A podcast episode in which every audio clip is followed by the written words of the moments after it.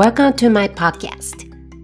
皆さんは今までなんとなく惰性でこの10年20年と生きてきませんでしたか？どこか自分に制限をかけてしまっていることってありませんか？あなたはありのままの自分で自分を解放させて自由にそして高く羽ばたいていける。Your wings already exist. All you have to do is fly. あなたの強みを引き出す Your Life Guidance そして心のメンター風がポッドキャストを通して心の声をお届けします You don't have to be number one You are the only one Be free and fly high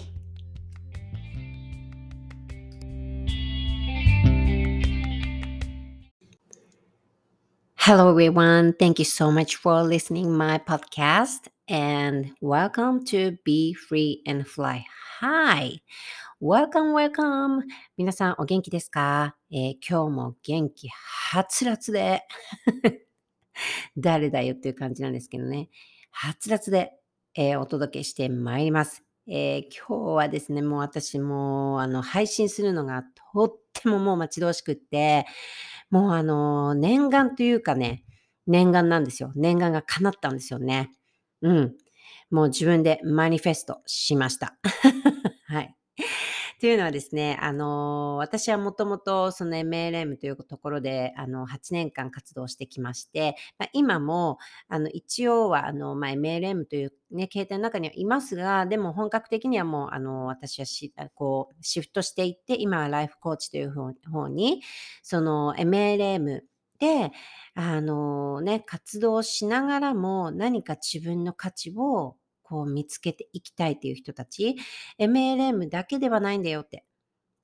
でも私は MLM っていうのは本当に素晴らしい、あの、モデルだと、あの、思っていますし、ただその MLM の活動している中のね、その人たちの、あのに、まあ、問題とかがあってしまうっていう、まあ、正直言えばって感じなんですよね。で、それをずっとずっと私も配信してきてる中で、あの、あるね、一人の、あの、方の、えー、インスタグラムにたどり着きました。えーこの方は上立光さんという方なんですけれども、元ネットワークビジネス本社教育トレーナーとして、えー今、まあそういう肩書きなんですけれども、あの、いろいろ本当に、あの、MLM についてとっても詳しい方ですし、あの、この方の MLM へのその思いとか、MLM のその正しいというところっていうのが、この配信からもすごくその情熱とか、本当にあの伝わってくるんですよね。で、その、なんていうのかな、この、英語で言うと bullshit って言って、ちょっとね、あの、まあ、あの、ちょっとね、あの、そんなにいい言葉ではないんですけど、なんかこう、うん、嘘を言ってないというか、なんか本当にこの心、その、こうさん、まあ、私はもうこうさん、こうさんと呼ばせてもらってるんですけど、こうさんのその正直なその MLM への、えーこね、思いとか、その今までのその経験、ご経験からのこの、うん、ノウハウだとか、しょ本当にね、この伝わってくるんですよね。で、あのなんだなんだかこうやっぱりこのこうさんのの投投稿に私も惹かれて、いろいろこう参考にさせてもらったりとか、させていただいてる中で、あのずっとね、あの私もこのポッドキャスター、今ポッドキャストをやっている中で、その MLM っていう、ね、その働き方とか、あとこういうところがやっぱり、その例えばいろいろ今、今ある100人リストとかとかね、その不特定の人にどんどんどんどん声かけて、こうブルゾーダー、ブルドーザーみたいにこう人をかき集めていくみたいな、そういうやっぱり働き方が、えーあってからの、あの、最近のね、あの、アムウェイさんの、えー事件っていうか、まあ事件というか活動が6ヶ月できなかったりするっていうところに、やっぱり、やっぱりつながっているんだなと思って、そういうことも今回、その、このね、今回、コウさんにインタビューしました。で、あのね、本当にこのね、あのずっと気になってたんですけど、コウさんとお話ししたいなって。で、もうずっとやっぱりね、勇気が出なかったんですよね。いやー、恥ずかしいし、なんか、断られたらどうしようとかね。そういうのがあったんですよ。でも、あの、思い切ってですね、あの、こうさんに私の方から、えーメールをさせていただいて、もう本当にあの、ご丁寧に、もう本当に丁寧に、あの、回答させてしていただいたし、もうあの、もうなんかこう話してるだけでも私、コウさんのことが大好きになったんですけれどもね、あの、勝手に。今、コウさんのこれ聞いてたらすいません。勝手にこういうこと言ってますが、あの、気にしないでください。ということで、あの気持ちよく、あの、答えて回答をいただきまして、でもただ今のそのコウさんの活動の中で、あの、ちょっと制限とかがああってですね、あの、顔出しと、え、音声での、えー配信というか、そういうのが、あの、回答ができないんですが、この文章で、うん、あの、書面での、あの、インタビューとして、あの、和江さんのお役に立てるならということで、本当に、あのね、丁寧に、あの、とってもとっても優しい、あの、ご返答をいただいて、本当にありがとうございます。なので、今日はですね、あの、このコウさんへの私が質問を、えー E メールでさせていただいて、で、それに、あの、本当にリアルにインタビューしていただいている感じで、素直な気持ちで返答しましたっていうことね、あの、回答もいただきました。なので、あの、今日はそのコウさんの、えー上立コウさんへのインタビューということで、えー私がね、このコウさんの答えを読んでいくっていう形になるんですけど、あのー皆さん、本当に MLM やっている方、もうこのポッドキャストは本当にあの保存版というか、特に、えー MLM、ももちろん初心者の方もそうなんですけど、長くやっている方、もうあのリーダーというね、チームを築いていってる方にも本当に、えー聞いてほしいなっていう今回のインタビューですので、あの参考にさせしていただけたらなと思います。ではでは、コウさんのね、このインタビューということで進めていきたいんですけれども、じゃあまず私がコウさんに聞いたのは、あの、コウさんのね、自己紹介をお願いいたしますということで、えー質問させていただいた、いいただきました。あで、えーここからは、えー、コウさんが、えー私にこうくれた書面の通りに、えー読んでいきますので、あのーね、皆さんちょっと楽しみにしておいてください。では、コウさんの自己紹介をお願いいたします。はい。では、コウさんからのお返事。上立コウと申します。もともとネットワークビジネスを主催している会社で、教育トレーナーを10年間しておりました。現在はその仕事からは、えー退いて、個人でネットワークビジネスのコンサルタントをしています。そのため、僕自身はどこかのネットワークビジネスの会社に所属所属するディストリビューターではありません。僕がなぜネットワークビジネスのコンサルタントを現在しているかと言いますと、それは15年以上前に個人で経営しているお店がうまくいかなくなって無職になったことから始まります。僕は固定費の高さと利益の薄さから再びお店の経営を始めることに躊躇していました。また、お店の経営に燃えて生きてきたので、熱くなれる夢も失っていました。そんな時にネットワークビジネスの主催会社の社長さんと知り合いになって、固定費をそれほどかけずに、販売員、えーまあ、かっこでお店を増やす経営手法に興味を持って、ノウハウを勉強したらやめようくらいのものすごい軽きめ、そう、ノウハウを勉強したらやめようくらいのものすごい軽い気持ちで、その会社で働き始めました。そして、そこで僕は人生を変えようと、本当に毎日頑張っている女性たちにたくさん出会いました。えー彼女たちと共に活動をしていると、だんだんと僕自身も熱くなれる夢が復活してきました。そして同時にネットワークビジネスの業界には本当に初心者から始めた人たちが体系的に学習して実践し結果が出せる体系化されたノウハウがないことに気がつきました。そこで僕は頑張る女性あ、彼女たちと一緒に初心者からネットワークビジネスを始めても一つ一つ学習して身につけていけばしっかりと収入が取れるようになるノウハウを作ろうと思い立ちました。それが現在のコンサルタント業の原型となるネットワークビジネスの実践7ステップです。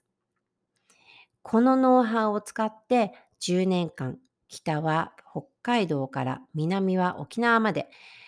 全国各地を飛び回ってたくさんの初心者女性ネットワーカーたちと結果を出し続けてきました。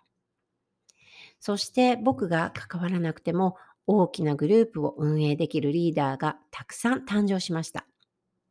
そのため僕は10年を節目として再び自分の夢を追いかけるためにネットワークビジネスの主催会社の仕事を退きな退きました。しかし、その後も彼女たちとは交流があって、時々活動の相談には乗っていました。すると、僕が会ったことがない、今から頑張りたい初心者女性ネットワーカーにも会って、以前みたいに教えてあげてくれないかという依頼がどんどん増えるようになっていきました。僕も新しい夢に向かって進んでいたので、最初は何度もお断りをしました。しかし、お仕事として正式に受けてほしいという熱いリーダーたちの依頼から、6ヶ月のコンサルタント期間で決まったに、決まった人数以上はできないという条件のもと始めたのが、ネットワークビジネスの個人コンサルタントを始めたきっかけであり、えー理由になります。ということなんですよ。これが、えーまあ、自己紹介で、えー、コウさんが、えー答えていただいた回答なんですけど、あのー本当になんかね、この、えー夢というか、その、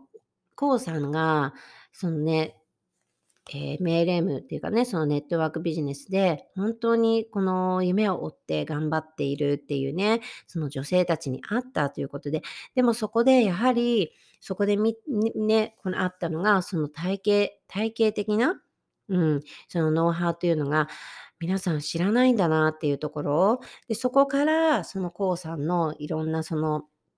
あの、私もね、実はこれ、あの、このコウさんの、そのセブンステップっていうのを本当にあの参考にさせていただいたりとか、え勉強させていただいたりしてる、しましたし、いや、あの、これ皆さんね、まあ私からはここでは言えないので、あの、コウさんのね、その、インスタグラム最後に、えーご紹介しますので、そこで、えー見ていただきたいんですけれども、あの私がやはりこの MLM という、えー世界に入って、こういうことは教えてもらわなかったなっていうことが本当にその基礎から、えー学べますし、あのそこになんかこうね、むやみに人を集めるとか、そういうものはもう全くやっぱりないんですよね。その本当にコウさんの愛というか、そういうものが、えっと伝わってくるし、あ、これだからこうこういう風になるんだっていうのが、そういうのが本当に細かく、あの、説明していただいてくれてるんですよね。うん。だから、あの、皆さん本当に、私はもうめちゃくちゃお勧めなんですけれども、やはりこうさん自身もすごくやはりこう苦労をなさってね、で、その、こう、その社長さんっていうね、そこからのご縁でっていうことだったんですけれども、や、こういう発信をしている方本当に少ないなって私は思っています。はい。で、えー質問2ということで、MLM、ネットワークビジネスを始めて、えーお声掛けをする際に、この人は本当に誠意がある、この人はないというのはどういうところが違うのでしょうという質問を、えーさせていただきました。で、その回答として、えー、コウさんが、えー自分がお金を稼ぎたいという気持ちはたくさんあっていいと思います。はい、私もこれは本当に思います。しかし、お金をたくさん稼ぎたかったら、えー目の前の人の現実、悩みですね。それをですね、理想に変える価値を準備して、その人と、その人の悩みとね、ですね、と真剣に向き合う覚悟と準備が自分にあるかが大切だと思います。ネットワークビジネスはコミュニケーションのビジネスです。そのため、ネットワークビジネスの誠意は、お声掛けをするところから、相手が一人で結果が出せるようになるところまで、相手の実現、あ現実、悩みを理想に変えようとコミュニケーションを取るところにあると思います。いやー、ほんとそう思いますね。えお金が、自分がお金を稼ぎたいという気持ちはたくさんあっていいと思います。でも本当に、あの、私はここは、あのーこういうコーチとかもをしていても、多いのがやっぱお金のブロックっていうのが結構ある方がいるんですよね。その MLM をやっていても、そのお金を受け取るのが、に、ことに罪悪感があるとか、あのね、例えば値段が、自分の商品に対して値段が高いから、これを売るのが、えー罪悪感があるとかっていう方が、やっぱりちらほらしたりするんですけれども、あのそれはやはりね、その、マインドセットのところだと私は思っているし、あの、そ、そこはお金のマインドセットっていうところで、そのお金の制限っていうのを取っていく自分で作業を。でもそれっていうのは本当に繰り返しだし、その一夜にしてそういうマインドセットになるっていうことじゃないんですが、でもね、ここで、あの、こうさんが言うのは、やっぱりその目の前の人の現実、やはり私たちこの MLM ネットワークビジネス、まあ、ネットワークビジネスだけだけじゃなくても、例えば私もライフコーチっていうのをしていますけど、やはり目の前の人の現実っていうのが、もう今悩みなんですよね。うん。それを、やっぱその約束というか、その理想に変えていける、そこの価値を見せてあげる。うん。そこを、こう、持っていないと、うん。やっぱりそこってすごくこう、ズレが出てきてしまうし、そこが本当にその、ね、ネットワークビジネスでも、その商品っていうものがあって、でもその、売るだけじゃなくって、そこにはその人の必ずストーリーがあって、その人の価値があるわけですよね。そのやってる人たち一人一人に。うん。ただ物を売ってるだけだったら、みんなにできることだと思うし、あの、そこにやっぱりその、自分の本当に助けたい人、悩みをね、その悩んでる人を本当に理想に変えていける価値っていうものを準備してっていうところ、本当に本当にそう思います。うん。そう。で、ネットワークビジネスっていうのはコミュニケーションのビジネスっていうのも、やはり私もそうだと思いますね。あの、心からの会話っていうのをまず、どれだけ持てるかだと私は思っているし、やはりビジネスっていうのは心と心がとってもつながることっていうのが、あの、とても私は大切にしていることなんですけど、個人的には。うん。だから、あの、本当コミュニケーション。ね、いきなりその DM で、ぶわーって長い、こう、メールをもう何とももらったことは私も正直あるし、あの、ぶっちゃけ話私していきますけれども、いろいろ。うん、でも本当にね、この相手が一人で結果が出せるようになるところまで。うん。そう。だからお声掛けをするっていうところも、そのしっかりとしたそういう価値っていう、自分のその自分の価値、自分のストーリーとか、right? そういうのが持っている上で、そこにコミットするっていう自分のやっぱ覚悟っていうのはとっても必要になると思います。ただ、その声をかけて、そのビジネスの、うん、パートナーにしようしようしようしようじゃない。いいものが、いい、このいいものだから、製品がいいものだから。でもそれは当たり前なんですよ。いいものじゃなかったら、その自分でね、自分の会社のものがいいものって本当に確信がなかったら、それってやっぱりそこにはこう情熱も出てこないだろうし、っていうところは私は本当に、あの、うん、思いますね。はい。いやー、こうさんありがとうございます。じゃあ質問3に行きますね。えー、こうさんはなぜ今インターあ今インスタでネットワークビジネスビジネスについて発信しているのですか？っていう質問を投げかけさせていただきました。でそれに、えー、こうさんからの回答が、えーネットワークビジネスの個人コンサルタントをする人たちの所所属する会社が数社に広がっていったときに、過去にネットワークビジネスに傷ついているけれども、可能性を探している人がこんなにもたくさんいるということをリアルに知ったからです。ああ、もうめちゃくちゃここわかります。正直、今やっていることと並行しては、えー配信活動をするのは厳しいですが、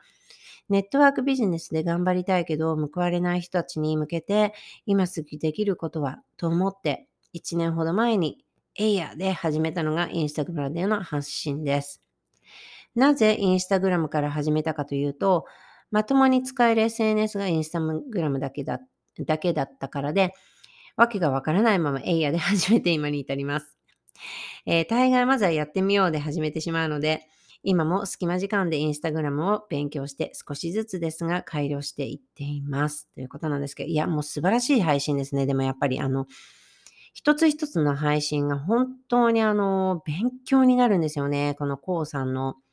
で、あの、本当にこの薄っぺらいところの、そういうところじゃなくって、しっかりとこれはこうだから、これはこうだからっていうね、コウさんすっごくその、例えっていうか、ちゃんとそこを説明しながら、あの、こう分かりやすいように本当にあの配信してくれてるんですよね。でもそこに、そこにはやはりこうなんかこう、あの偽りっていうものが感じられなくって、あの、で、ただそこにやはりコウさんのそのプログラムっていうものをただ売りたいからとか、そういうものは一切感じないんですよ。本当に、だから私はそ、あの、コウさんに、なんか、こういう MLM のね、ことについて発信してる人も多分いると思うんですよ。たくさんいると思うんですよ。でも、私がやっぱりそのコウさんに、えーなんでこう聞きたかったのかっていうのは、やっぱりすんごく、あの、本当に知識というか勉強なされてるなっていう、でもその経験と、やっぱり自分が苦労してきている中から、その頑張ってる人たちを助けたいっていう人、その思いっていうのも本当に感じる。だからそのソウルフルなところでも、そのコウさんに惹かれたんだと思うんですよね。うん。あの、やっぱね、ネットワークビジネスに傷ついているっていう、いるんだけど、この可能性を探している人って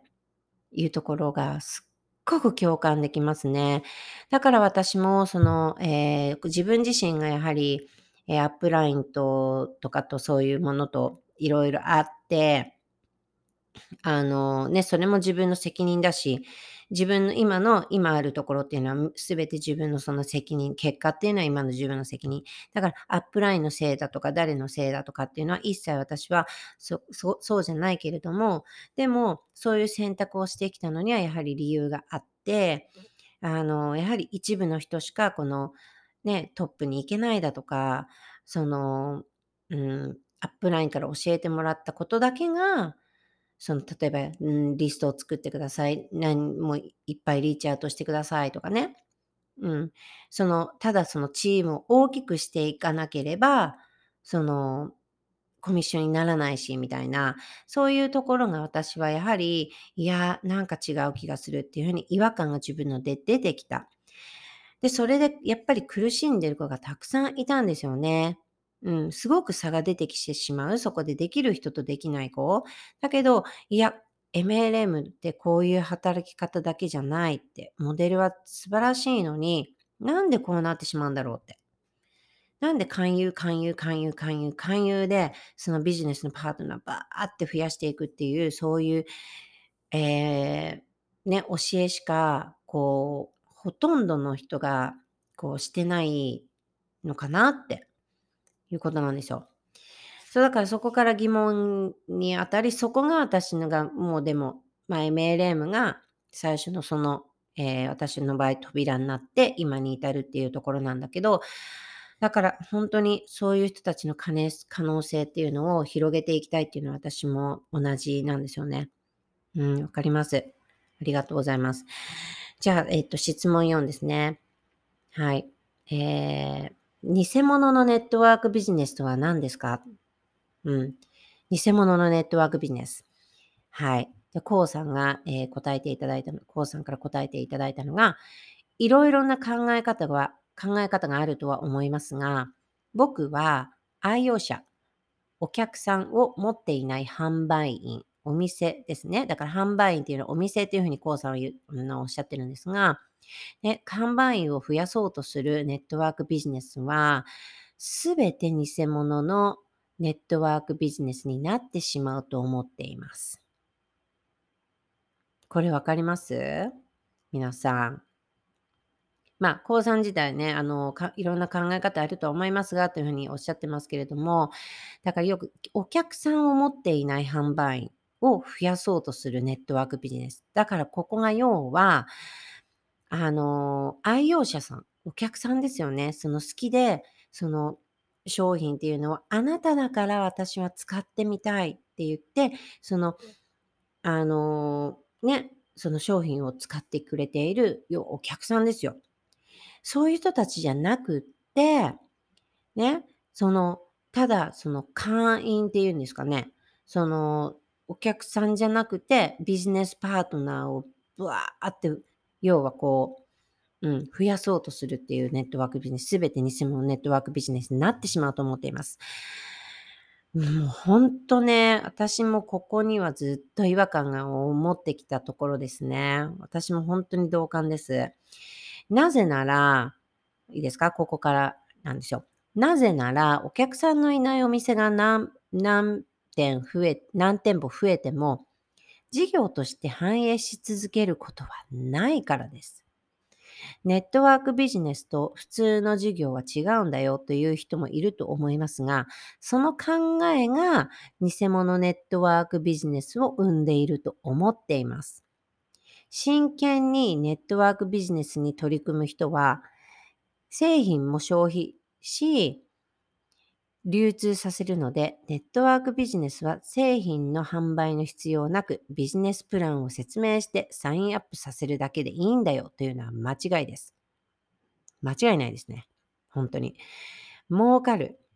今がチャンスの人集めビジネスは、その勢いがなくなると、稼げないダウン、ダウンからやめていって、やがて全てなくなってしまいます。そんなマネーゲームのような人集め、ビジネスを僕は偽物のネットワークビジネスと呼んでいます。えー、っとですね。まさに私が本当にここにこ、こういうところに私は違和感を持ってきたんですよ。本当に。だからきっと自分の中で違和感があって、自分の心に嘘ついて正当化していくほど辛いことはなくて、あの、だから私はそういうのが、あの、ダメだったんですよね。だから離れて、離れた人間なんですが、あの、ここのね、本当に儲かるよとか、今がチャンスだよっていう人集めビジネスっていうのは、よく聞きませんか？今がチャンスだよって。今こういうキャンペーンやってるから今がチャンスだよって。はい。でもその今がチャンスっていうのってどこに根拠があるのかっていうことなんですよね。そういうやっぱそのお客さんっていう愛用者愛用者さんっていうのがつくのって、ただ商品がいいから使うんじゃなくて、やはりそこにしっかりあなたの価値があって、あなたのストーリーがあって、それが商品となっているから、そこにお客さんが、ああ、私もって言って、この人から買いたいっていうふうになって、right? で、そしてその人とのその絆が、こう、あの、できていくわけですよね。で、その、そんでそのお客さんがね、あなたのことを大好きになってっていう、そこにすっごく信頼関係っていうのができていくと思うんですよ。うん。だから、本当にこのね、普通の事業とネットワークビジネスっていうのは違うんだよっていうのは、いや、そこ、そうじゃなくって、やっぱりその考え方っていうのが、だから、偽物ネットワークビジネスっていうふうにあの、生んでいるっていうふうに、こうさんもおっしゃってるんですよね。うん。やはり流通を生むっていうところ、うん、その製品も、ね、真剣にネットワークビジネスに取り組む人っていうのは製品も消費して流通させる。right? そういうことかなーって思いますね。はい。ありがとうございます。はい。では、えー、次の質問ですね。えー、じゃあなぜ、えー、一部の人しか稼ぐことができない状況になってしまっているのでしょうか、えー、私からの質問をさせていただきました。えー、コウさんの回答はですね、えー、偽物ネットワークビジネスは問題外として、初心者ネットワーカーが一つ一つ学習して実践をして結果を出せる再現性のあるノウハウがないからだと思います。ノリと根性だけで成功し続けることができるほど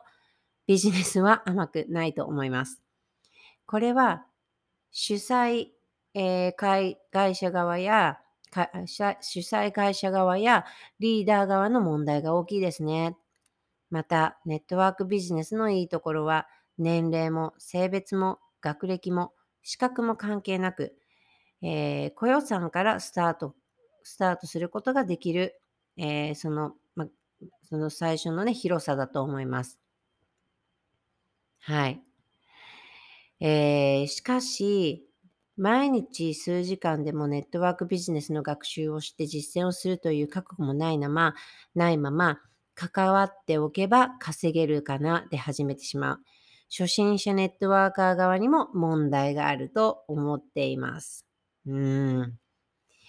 銀行から資金を借りて覚悟を持って始めたビジネスでも初心者から始めると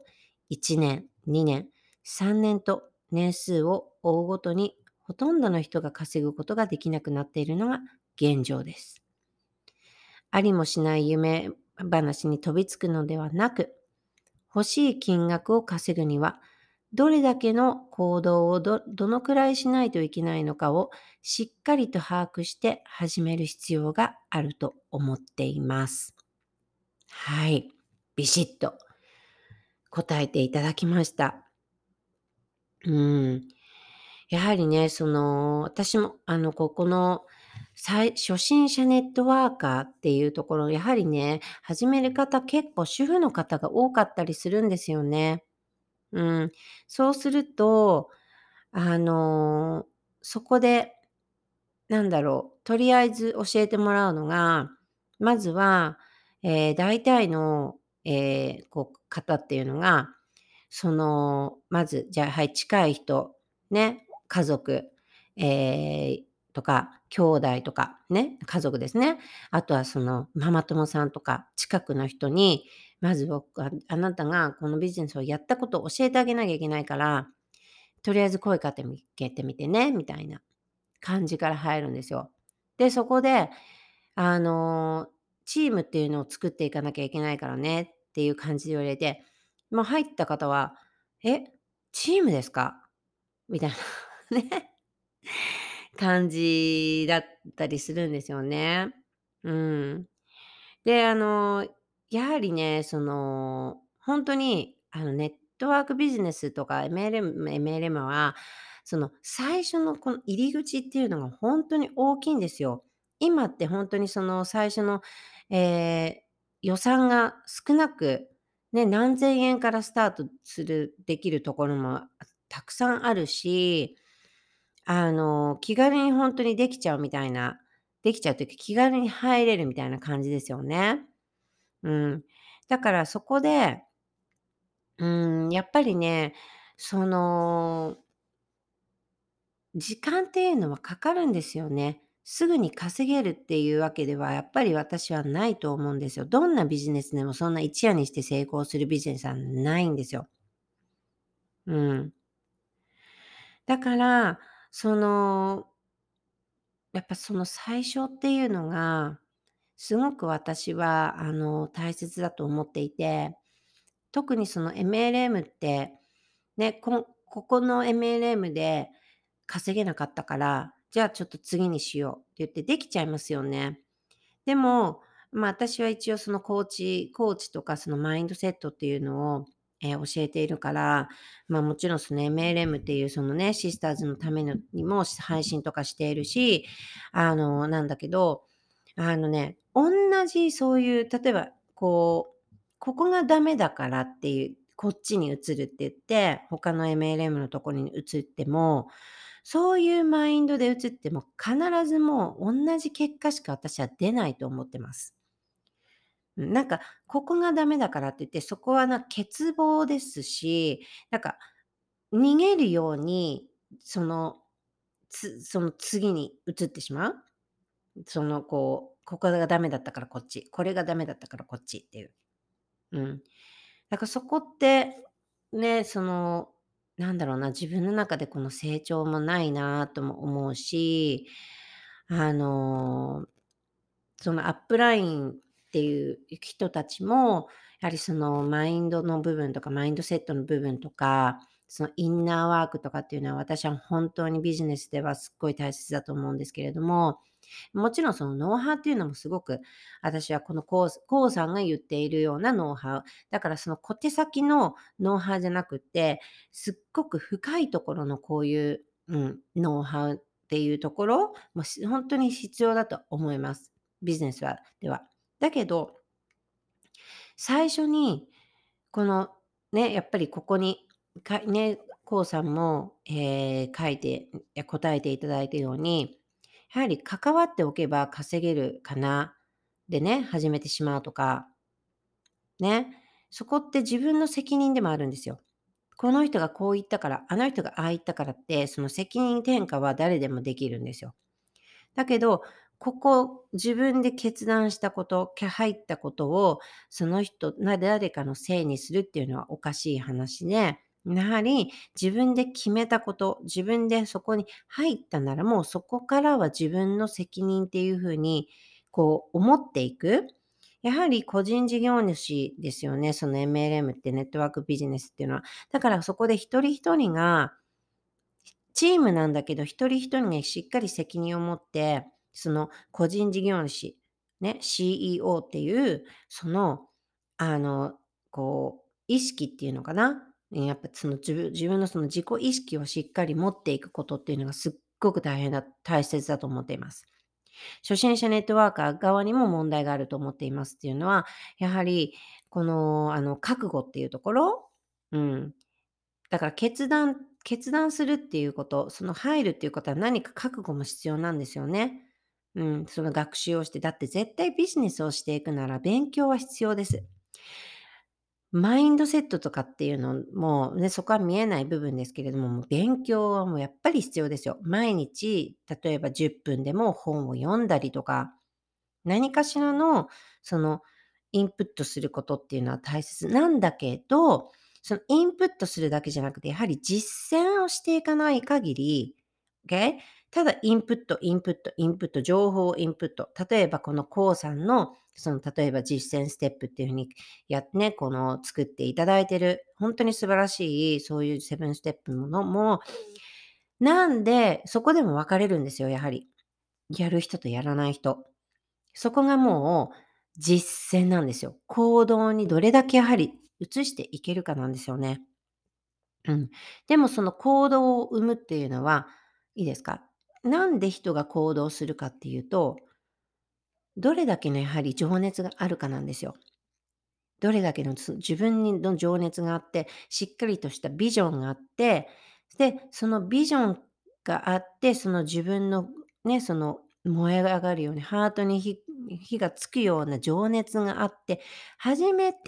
その、その情熱が自分で行動に移っていくわけですよね。うん。だからそのその情熱っていう、あなたのその情熱に、その惹かれて、そのマグネットのようにあなたに惹かれていく人たちが、その、だってあなたの情熱っていうのには、その情熱の裏には必ずあなたのストーリーがあるはずなんです。自分の Y とか、My Y とか、目人生の目的とか、そういうものがなかったら、情熱っていうのは出てこないですよね。だからそこに、その情熱が行動に移っていく。実践に移っていく。だけど、やはり、あの、残念なことに私はそういうことをそのアップラインの人から、こう、そこそこをこう、っていうのを教えてもらうことができなかったんですね。だからとっても学びたかったそのマインドセットっていうところを。うん。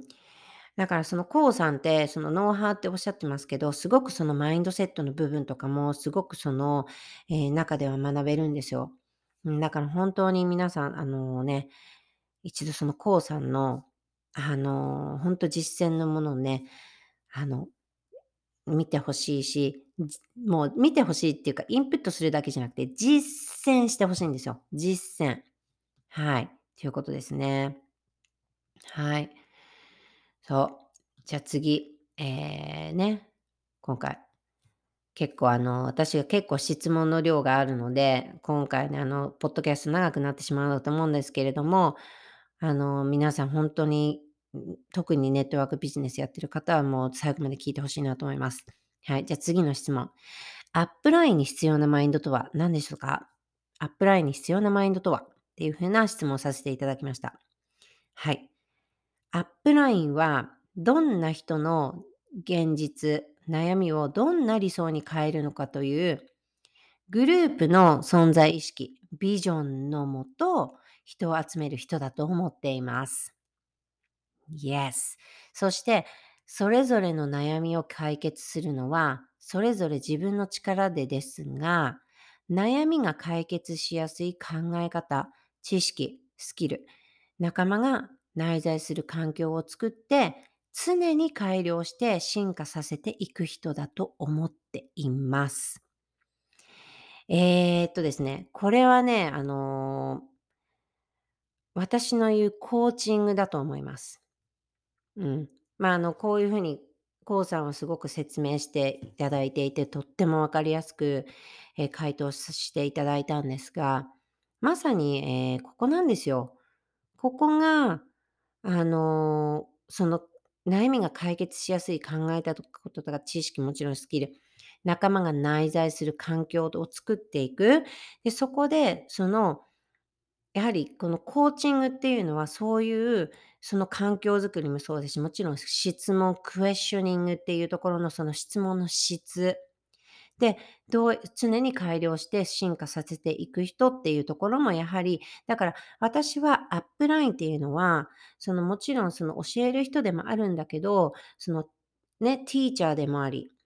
コーチでもありメンターでもありっていうところなんですよ。もうここもうティーチャー教えることだそしてアドバイザーでもありガイドでもガイダーでもある。はいただ教えるだけじゃなくてその人の強みっていうのとかのも引っ張ってあげるっていうのがやはりリーダーだしその中でその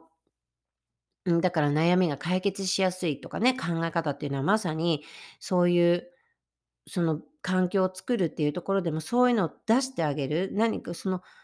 出すきっかけを作ってあげるっていうのもリーダー。だからそこで必要になってくるのはやはりそのコーチングっていうそのうん質問質問の質っていうところもやはりそこって質問の質っていうのはやっぱりそこ勉強してなきゃやっぱりそういうのって出てこないしそのインナーの部分っていうのも自分でねそのうん、インナーの部分をその強化していかなければそういうあの考え方とかっていうのも出てこないしっていうところですごく深いんですよね。うん、でリーダーがグループの人間に依存して自分が一番動くのではなく人を動か動かそうとした時にグループは、えー崩壊するでしょう。またリーダーの心の中のビジョンが弱くなった時もグループは弱くなっていくでしょう。だからビジョンを高くも保ち続けてそれが実現しやすい環境を作ってその中で誰よりも動いている人間であろうとすることがアップラインであるリーダーの心構えだと思います。できる、できないは別として、まずそうあろうと心がけることですね。深いですね。うん、リーダーがグループの人間に依存して。だからそう、あのー依存っていうところは、これは本当に私はお互い様だと思うんですけど、そのリーダー、リーダーからの、リーダーっていうのが依存するっていうのもあるし、やはりそのダウンラインの人がそのリーダーに依存しすぎちゃうっていう部分もあるんですよ。だからなんかね、えっ、と、ね、その自分が一番動くのではなく、人を動かそうとした時に、グループ、えっと、グループは崩壊するでしょう。だから、ここって、やっぱそのみんな、そのチームっていうのは、そのお互い、お互いがこの、例えばこの人は、私が思う、思うあのチームっていうのは、この人にはここにすごくこの得意なところがある。この人はここがの得意なことところがある。はい。で、そのリーダーっていうのが一番動くっていうところで、でもリーダーっていうのは私は全部する必要はないと思ってるんですね。全部。やっぱ私よりもこの人の子の方が、この、ここが得意。この子はここが強みがあるっていうのを、やはり把握している。把握していて、だから、ここの全部がその、これやって、あれやって、これやって、あれやってっていうと、やはりそのダウンラインも、その、リーダーっていうのところに依存してしまって逆に動かなくなってしまう場合もあるかなとは思ってるんですよ。でも、やっぱりリーダーが、そのグループの人間っていうね、その、あの、チームですよね。に依存しちゃう。right? だからそこが、やっぱりリーダーっていうのはそのメンターでもあり、ウォーク、ウォーク・ザ・ウォークって言って、自分が歩いてきたところをそのリそのダウンラインの人たちに見せていってあげれる。そのためには自分がまず、こう、先に、先に2歩でも3歩でも歩いていなければ、そのダウンラインの子っていうのは、その、の、このお手本になっていけないし、ガイドもできないですよね。で、そこで、ね、そのさっき言ったその悩みが解決しやすい考え方とかスキルとか、生ね、仲間が内内在する環境を作ってっていうのが、例えばそのチームの、えっ、と、ミーティングであったり、あ、時には1対1のセッションであったり。right? で、そこで、その、えっ、と、そういう、こう、ね、システムっていうのっていうのかな。ね、私はそうなんだけど、システムっていう、ね、この、えー例えば、マインドセットの、マインドセットっていうのはこういうとものとか、でこういうシチュエーションではこうだとか、例えばこのペルソナ設定といって、どういう、その例えば、どういう人をあなたは助けていきたい理想の、理想の、そのあなたの、えっ、と、ね、その今の現実を理想に変えていきたい人など、あなたはどういう人ですかっていうね、そういうものとかも、その、うん、っていうトレーニングとかっていうのが、やっぱりそのリーダーが中心になってこう作っていってあげて、で、それをこう、そのダウンラインの子がこう受けていける。うん。それ、そういうことでも、私、私はですけどね、そこは今これ、こうさんが言ってることと私のはちょっと違うかもしれないけれども、でも私はそういうあの、なんだろうな、お客様と、やはりその、本当にチームの中でも、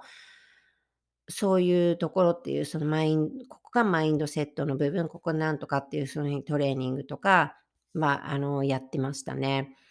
うん。だから、えっ、と、ね、も私がやっていたことが全て正しいとかそういうんじゃなくって、でもそのコウさんが本当に10年間とか、ね、その、あの、やってきたこと、そして今そのコンサルティングをやられていることっていうのは、やはりでもすっごくすっごくここって皆さん参考になると思います。はい。次。じゃあ7番。えー、ネットワークビジネスでよくキラキラオブジェクト、昇格し昇格したらもらえたもの、車、旅行など、ね、や、えっ、ー、と、隙間時間で誰でもできるという発信についてはどう思いますか？っていう質問を私から、えー、投げさせていただきました。えー、コウさんからの回答は、法律に触れない限り、それぞれの手法について、えー、ね、正否っていうのが問うことは僕はありません。しかし、その手法の目的が、儲かる儲かる、儲かる儲かるで人を、えー、集めるためなのか、人の悩みを、えー、解決する価値の提供なのかによって、えー、正義を問うことはあります。人の悩みを解決する価値の提供ができないものは僕はビジネスだとは思っていますせん。もうここの最後ね、本当私もそう思う。人の悩みを解決する価値の提供ができないものは僕はビジネスだと思っていません。いや、私も思いません。本当に。まあ、その、まあ、キラよくね、ネットワークビジネスの、もうあの、人たちがよくね、こう車を見せたりとか、何々もらいました、ここまで行きましたっていうのを見せてるものありますよね。そこに私はジャッジする必要、ね、あれはないと思うんですよ。だけど、ここで本当コウさんが言っているように、その目的は何なのかっていうことなんですよ。目的。その目的、だから、こういう、私のところに入れば、今入れば、こういう車もいい、こういう車ももらえるよ、こういう、えーカバンももらえるよ、こういうあの賞ももらえるよっていう、その、なんでかな、集めるためのキラキラ、だから要が要は、人参、ね、馬の前に人参を出すと、馬はそれ、人参こうやってキラキラって見せたら、馬飛びつきますよね。ああ、欲しい欲しい欲しいって。そういう心理で集めている集め方なのか、そこにしっかりと意図があって、人の悩みを解決する価値の提供なのか。っていうとこなんですよ。もうめっちゃわかります、これ。本当に。どうでしょう、皆さん。えーこれ聞いていて耳が痛い方はい いませんか？はい。ということなので、皆さんね、もし自分が、えーこう、例えばキラキラオブジェクト見せてもいいんですよ。だからそこにしっかりと目的を持つということ。でも、最後に言ってるように、その人の悩みを解決する価値の提供ができないものは、ビジネスだと思っていませんっていうのは、私本当きっぱりこうさん言ってくれてますけど、うん、私もすっごいここは賛成だなって思います。はい。ね。解決する、するからこそのビジネスだし、やはりそこには心っていうものがね、あの、あるかなって思うんですよ。はい。じゃあ8。こうさんが発信している中で価値を置いていることは何ですか？はい。っていう質問させていただきました。偽物のネットワークビジネスをなくし、本物のネットワークビジネスを増やすこと。これですよ。偽物のネットワークビジネスをなくし、本物のネットワークビジネスを増やすこと。そして、頑張る女性たちに長く稼ぎ続けることができる働き方を伝えること。そして僕は、人がどんな状況からでも学んで実践し続ければ、自分の生きたい人生を生きることができると信じています。それは目標の達成だけでなく、そこに向かって生きる今日を味わうことだと思っています。Oh my goodness, I love this. Yes! 本当にね、あのー本当そう思う。要はその偽物ネットワークビジネスっていうのは先ほどね、このあの、冒頭の方でも出てたあの質問の中の、もう人、ただそのビジネスのパートナーだけを集める、集める、集める、そのお客さんっていうその店舗を増やすことなく、その、あの、お客さんがいない店舗を増やしていっちゃう。ね。愛用す、愛用者さんっていう人たちを増やすんじゃなくて、店舗だけ。要はビジネスパートナーっていう、パートナー、パートナーっていうか、その登録する人だけよ。要はね、チームに登録する人だけを増やしちゃうっていうのが、ネットワークビジネスですよね。Right. 本当そうですね。なんかちょっとこれ読んで私も、ああ、本当って思って今もう、なんかこう、ポッドキャスト、あの、配信してるのに、だよなーって言って、もう納得しながらもうなんか、言葉が出てこないみたいな感じになっちゃってるんですけど、うん。でもね、ほんとそう思う。人はどんな状況からでも学んで実践し続ければって。でもここがね、ここなんですよ。学んで実践。学んで実践。ここの学んで、OK？学んでっていうところはみんなできると思うんですよね。だけどここの実践のところなんですよ。実践。学んで実践。だからどっちも欠けてはいけないんですよ。うん。自分の生きたい人生を生きることができる。私も信じています。はい。だからここってね、本当目標の達成だけじゃないっていうのはもう本当にわかりますね。例えばタイトル行ったっていう、行くっていうことだけが達成じゃなくって、そこに向かって生きるじ今日なんですよね。今日。もう皆さん、い皆さん今この瞬間にね、私いつも結構これ配信してることなんですけど、生きているのは今この瞬間なんですよ。生きているのは。未来は今がなかったら未来がないんですよ。すいません。うん。今まで生きてきたのはずっとこのドットとなって生きてきてる。でもやはりこの今っていうこの瞬間、モーメント がなかったら未来はないんですよね。いやー、深いですね。ありがとうございます。はい。ちょっと咳き込んでしまったんですけれどもね、すいません。はい。では次。ネットワークビジネスで必要なお金のマインドセットとは？はい。これも私の方から質問させていただきました。お金は人と人とをつなぐコミュニケーションツールです。しかし、お金は火と一緒で人を幸せにもするけど、使い方を間違うと人を不幸にもするエネルギーの塊でもあります。Oh my gosh, yes, I, I, that's right. だからこそ、そのツールをえ何に使う使うのかという、自分がどのように生きたいかの価値観を持っていないと、お金のエネルギーに訪問される人生になってしまうでしょう。Oh my goodness! ほんとそうですよ。また、自分がどのように生きたいかの価値観を持っていないと、本当の意味で人を集めることはできないでしょう。ああ、もう、あの、ほんとそうですね。そして、お金は人からやってくるので、人が集まな集まらなければ、お金を稼ぐことはできないのです。Yes! めっちゃ深いですよ、皆さんここ。もうここあの、もう一度巻き戻してこれもう一回聞いてください。私が今こう読んだところ。ほんとに。いや、ほんとにね、お金って、皆さんね、あの、ブロック多い方がいるんですよね。ほんといるんだけど、お金のマインドセットってめちゃくちゃ大切なんですよ。だからお金とは何かっていうことをまずほんとに知って欲しいし、あの、その、例えば、で、その、お金っていうのはツールなんですよね。ツール。お金自体、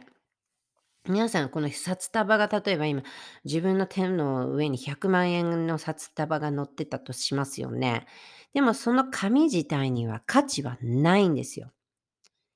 紙自体には。のこの手に乗っている100万円っていうのはもうエネルギーであって、right? エネルギーであって、このこのこれを何に使っていくっていう、その先のビジョンが、あなたのその、まあ、そのビジョン、そこだからそこがどうやって生きたいのかって、what you really want your life っていうところなんですよ。だからお金のその札束、お金お金お金お金っていうところだけのエネルギーに自分がこう持ってかれてしまう。だからここが言うのが使い方を間違うと人を不幸にもするエネルギーの塊っていうのはもうほんとそうだと思います。あの、よくね、その、その、にあの、偽物のネットワークビジネスっていうところで、ね、その、まあ、その中で私が思うのは、まさにここだなと思うんですよね。うん。やはりあの、人を入れるために、その、ね、たくさんのそのお金っていう、だからやっぱり人を入れるお金に見えて、人を入れればお金になるみたいな、そういう考え方の人ももしかしたらいるかもしれないですよね。そのチームを大きくしていくために。結構毒舌になっちゃうかもしれないけど、私は。だからそうすると、そのやっぱり、人ってやっぱ不幸になっちゃうエネルギーになってっちゃうなっていうのはそこだと思うんですよ。うん。お金って、I think money is a very beautiful thing, right? はい。私はそうはい、そう、あの、そういう風に信じているんですよ。Money is beautiful. You know? Money is beautiful thing. Money is, money is energy, エネルギーだし、そのお金によってどれだけの人生がの中で選択が増えていくか、どれだけの、例えば、その、だから、お金持ちっていう風に皆さんね、こうね、言葉ありますよね。お金持ちじゃない人たちに、その、慈善家っていう、その例えばその恵まれない人のとコミュニティとかそういうところに寄付を寄付をしている方だ方っていうのは、お金を持っている方なんですよ。だからお金を使う人なんですよ、要は。お金をお金ってお金っていうのはニュートラルで、お金には何の罪もなくて、お金っていうのはただもう、その、いいも悪いっていうのもない。ただ、お金お金を使う人のそのエネルギーだし、お金を使う人の思考だし、お金を使う人の心のあり方で、全然お金っていうのいう価値が変わってくるんですよ。だからここでこうさん、自分がどのように生きたいかの価値観を持ってないと、本当の意味で人を集めることはできないっていうのは、ももうそうですよね。そうなんですよ。やっぱり。そこの価値観のところに人が集まってくるし、価値観のところが、例えばそのプラスのエネルギーとか、そのマグネットとなって人がそこに引き寄せられてくるわけですよね。Right? 必ず重なるところはあるんですよね。そのその、あなたに惹かれてきた人っていうのは、悩みを解決したい人たち。で、あなたのストーリーとあなたのその価値観のところのこの大きなね、縁があったとした2つの縁があった、そこで重なる部分が必ずある。Right? そこが、その、そそこだと思うんですよね。そそこにやっぱり、こうお互い重なるところにあの、こう、意味があって、お互いの価値観っていうところが重なるところだしとも思うし、だから自分がどのように生きたいかの価値観っていうのは本当に大切。大切だと思う。ビジョンとか。What do you really want in your life? Right? 人生の目的とか。そこがクリアじゃなくて、いや、ね、やっぱり言えない方っていうのは、じゃあなんでビジネスをやってるんですか？なんで MLM やってるんですか？っていうことになっちゃいますよね。もうほんと、何回もこのここを聞いて欲しいなと思います。はい。じゃあ、次の質問。この次の質問はね、あの、皆さん結構気になるんじゃないかな。気になってる方今多いんじゃないかなと思うんだけど。OK? アムウェイさんね、この前ね、活動停止になっちゃいましたよね。アムウェイの活動停止について、コウさんの中で感じたことはありますか？っていうふうにもう、あの、直で結構あのダイレクトにあの質問させていただいたんですけど、えー、コウさん曰く、アムウェイの持つ素晴らしく強いエネルギーを主催会社やリーダーたちが何年もコントロールできずに放置していたことは残念です。Yes, ほんとそうですよね。しかし、痛みや悲しみは再生のエネルギーになります。業界のリーダーであるアムウェイが今回のことを進撃に受け止め、アムウェイだけでなく、業界全体の意識改革を進めてくれることに期待したいです。もう、I am, yes. 本当に私もそう思います。本当に。本当にね。だからこの何年あの、やっぱりアムウェイさんってアムウェイって本当にもう長い、もうこの MLM っていう中でも代表する、あの、会社じゃないですか。だって私が初めてアムウェイさんの方に勧誘されたのって、私が今、ええ、来月私46になるんですけど、私が22とか3ですよ。もうそこからもずっとそれその前からあるってことだから、ほんとにほんとに歴史のある会社だと思うんですよ。でも、どうしてこうなってしまったかっていうのは、やはり、あの、そのね、その、何年もコントロールできずに放置していたこと。そのその、うん、アムウェイさんっていうね、その会社が持つ素晴らしく強いエネルギー。ですよね。やっぱり人だなと思います。私は人人次第だなって。人の心の在り方とか、そういう部分って本当に大切だなと私は思う。だけどここでね、本当に痛みや悲しみは再生のエネルギーになる。That's right. だから、ここの、あの、ここでね、アムウェイさん、アムウェイの、えーそういうね、今そういう渦中にいる方がもしこの、あの、ポッドキャストを聞いていたなら、本当にそう思うし、諦めないでほしいし、あの、やはりここで心を改める、その、ね、言ってますけども、向こうさんも意識改革。だからアムウェイさんに起きたってことは、他の、あの、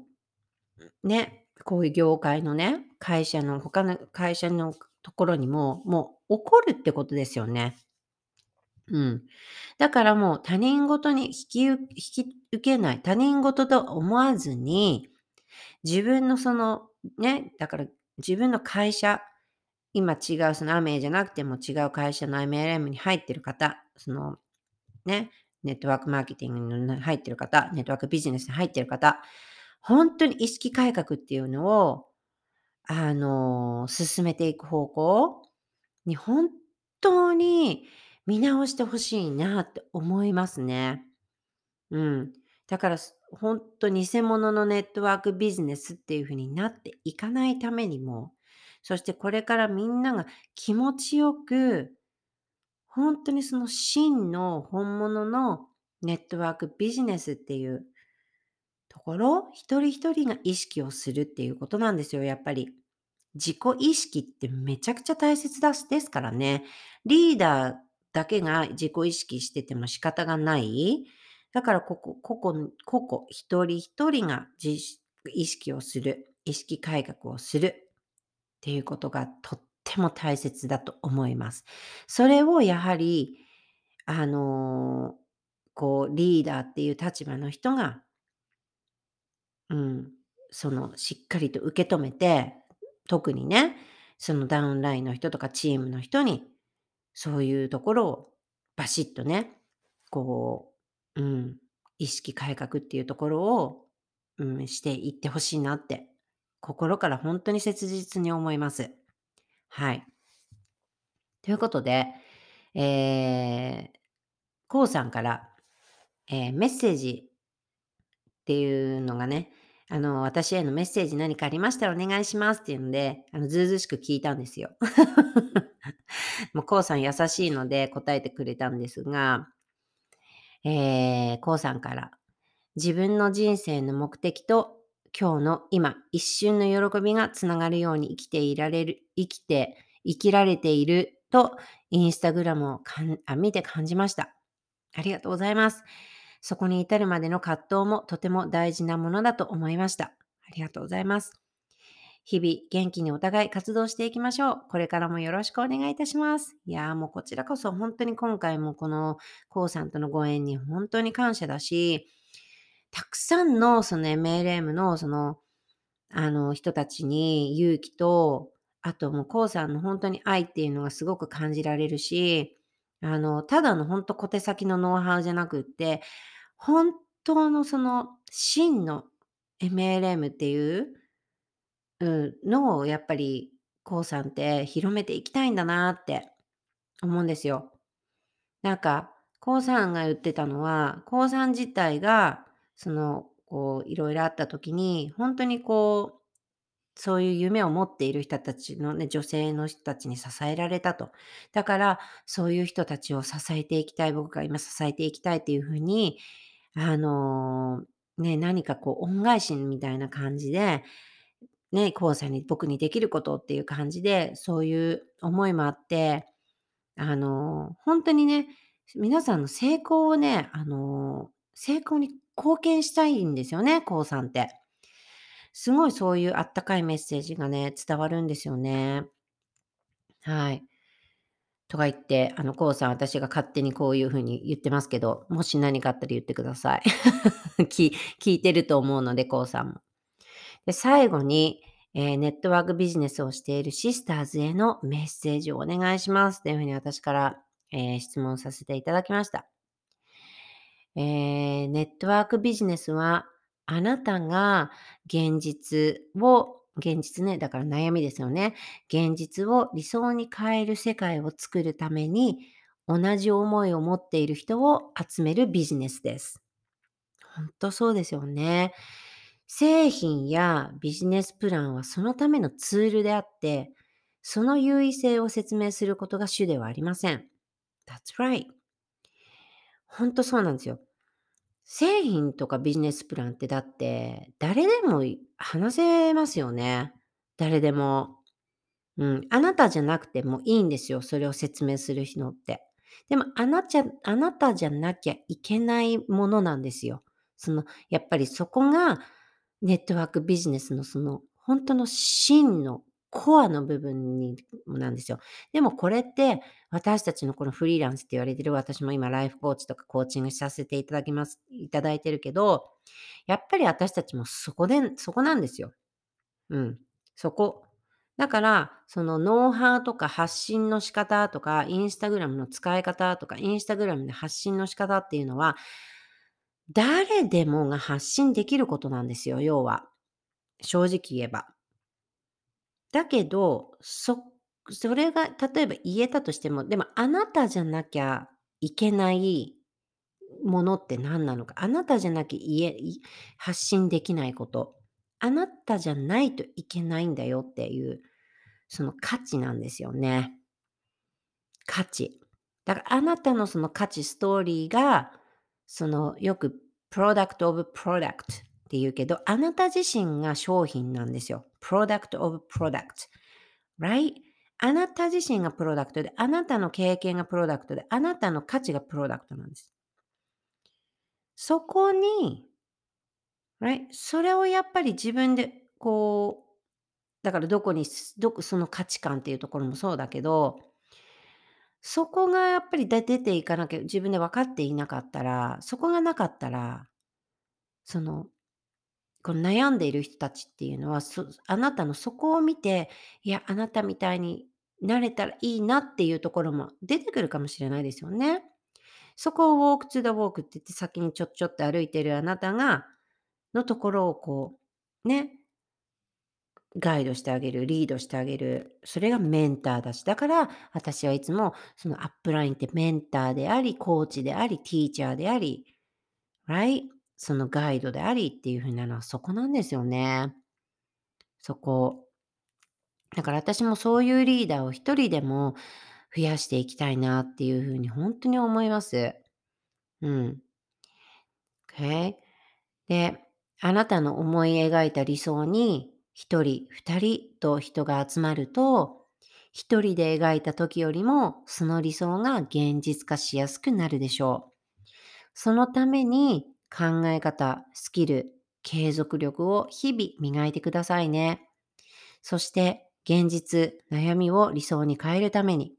まずあなたがお金もしっかりと稼いでくださいね。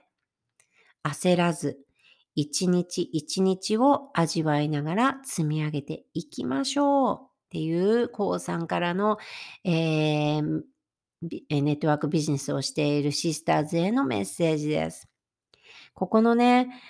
あの、まずあなたがお金もしっかりと稼いでくださいねっていうのは、ただお金っていう、そこうさんはそのお金っていうの、その札束とかそういうところじゃないんですよ。やはり、そのお金っていうのは、ですか？そのお金をいただくイコール、right? いつも本当に私はもうお金についても発信とかもワークショップもこの前させていただきましたけれども、お金っていうのはソウルなんですよ。The soul of money is service. soul of money is service. だからお金っていうのがソウルで、それがあなたのサービスなんですよって。だからそれが、ですか？それが、まずお金をいただく前にあなたがそのソウルである、ね、お金、お金がソウルなんですよ。それをあなたがサーブしていく。その、その悩みを理想に変えていく人たちのために。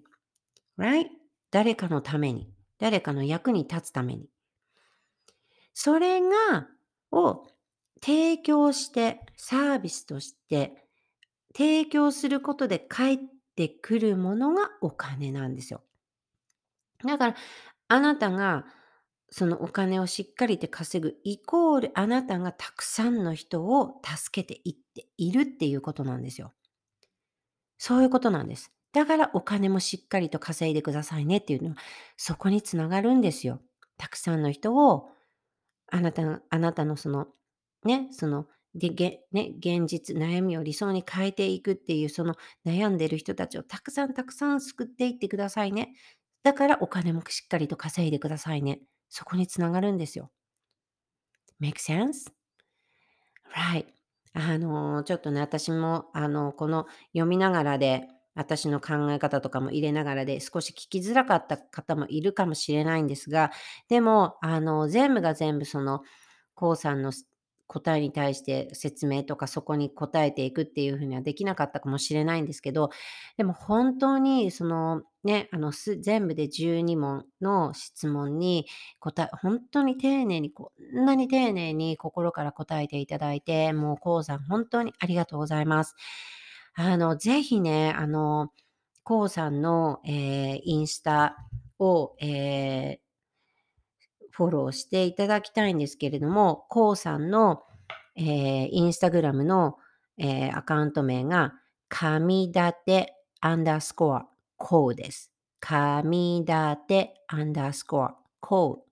こうは KOU。神立てはそのまま KAMIDATE。神立て。で、アンダースコアこうさんです。あの、本当に本当にあのうん、まずフォローしていただいて、で、こうさんのこの、あの、配信っていうのがね、本当にあの、すっごく、あの、やはり濃いんですよね。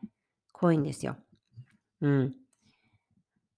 ただのそのノウハウだけじゃないなって私は本当に思ったし、だからこのコウさんのね、この、えっ、と、そのセブンステップっていうやつですか？えっ、と、今ちょっと開いてるんですけど、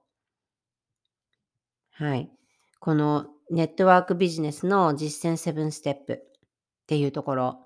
が、これあの無料メールで講座プレゼントをされています。こうさん。なので、ぜひ、あの、まだね、されてない方は、ぜひしてほしいなと思います。メルマガでこうさんからすっごく、すっごく深い、あの、こう内容のメールが届くようになっているし、私はそのあの、その先のもっとさらに、あの、有料のものも実はこうさんからあの購入させていただいて、で、自分で勉強して、自分で落として、で、それで、あの、ね、それをもとに自分で落としたことを、私のフィルターを通して学んだことっていうのを、その、配信していったりとか、自分の言葉でですよ。うん。あの、させていただいたりもしてるけど、あの、本当にあの、このね、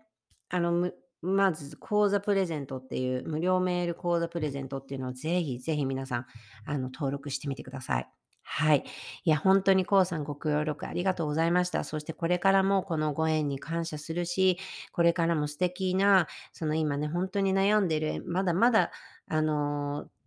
行き詰まっちゃってる、そのネットワークビジネスのシスターズ、たくさんいます。そして、アップラインっていう方、そのだからリーダーっていう方も、そう、特にそのリーダーに私本当に読んでほしいなと思うし、知ってほしいなと思うし、聞いてほしいなと思うんですよね。やはり一人の人が意識を持っていくことで、どれだけのそのね、その周りにこのリポーエフェクトって言って、ね、池の、例えば湖にこの石をポンって投げた周りには、このね、円がこう、ふわーってこう、あの、輪となって広がっていきますよね。そういうふうに広がっていくんですよ。だから、一人の意識がどれだけの周りに、その意識改革っていうところで変えていけるか。だから、you, maybe you are the one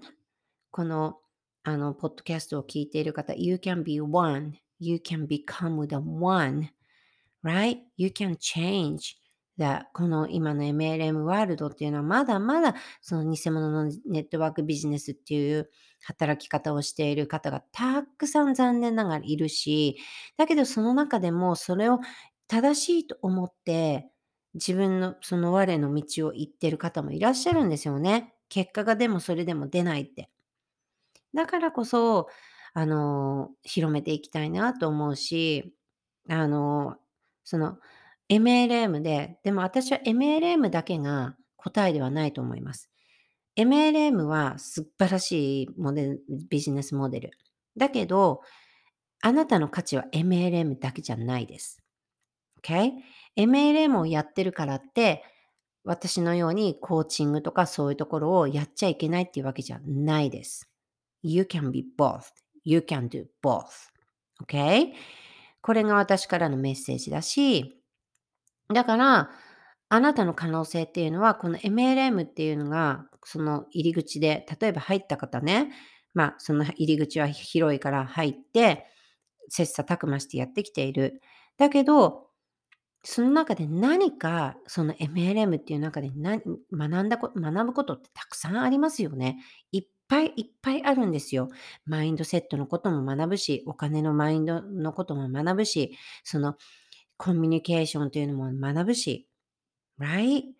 その、もしかしたらその教えていく、アドバイスする、そのコーチングっていうふうに、コーチングができる、その私はアップラインとかリーダーさんはまだほんと少ないなと思うんだけど、あの、でもそういうリーダーが増えていったら、もちろんそのビジネス、の MLM っていう業界はすっごく素晴らしくなっていくし、小さなことが大きくなっていくんですよね。本当に一人の意識がさっきも言ったように。でも、そこからあなたの可能性っていうのはもっともっともっと無限にある、あるんですよ。だから例えば今 MLM で突っかかっちゃってるって。でもそのまずこのコウさんの実践まずしてみるのも本当に私はもうしてほしいと思うし、だけど、その中でも何か自分で開花してきたもの、あなたの中に何か眠っている可能性っていうのは、もう無限にある。だから、それを私はこれからもサポートしていきたいんですよ。やはり MLM っていうところに入った、right? もう素晴らしいって MLM って大好きだし、だけど詰まっちゃう子もいる。でもそこで諦めないでほしい。それが、そこでこの会社がダメだったから違うところに行こうじゃなくて、OK、私は MLM でたくさんなことを学んだ。だけど、自分にしかできない何か価値があるかもしれないって。そこは大きい広目ですっごく見てほしい。だから鳥かごの中にいるとしたらいつでも空いているし、そこから一歩出れば違う世界っていうのも広がっているんですよ。でもそこで MLM っていうのを別に切る必要はないんですよね。Right? So this is what I'm exactly I'm doing it and I love it.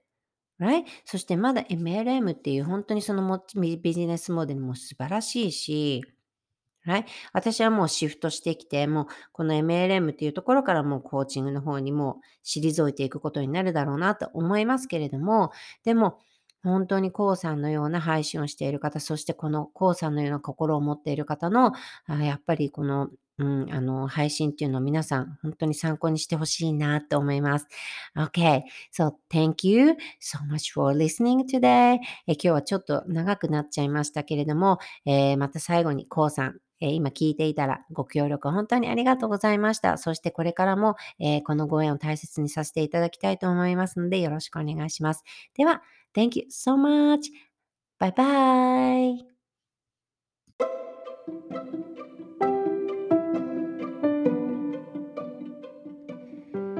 Thank you so much for listening to my podcast. 今日もポッドキャスト Be Free and Fly High を聞いていただきありがとうございます。このお話がいいなと思ったら SNS でお友達にもシェアしてください。Spotify から Instagram や Twitter でシェアができたり Apple Podcast ではこの番組の感想をコメントすることもできます。私のインスタグラムは、アットカズエアンダーバーウェルズアンダーバーファロンです。皆さんのフォローや DM、投稿へのコメントぜひぜひお待ちしています。また来週お会いしましょう。See you next time. Bye bye.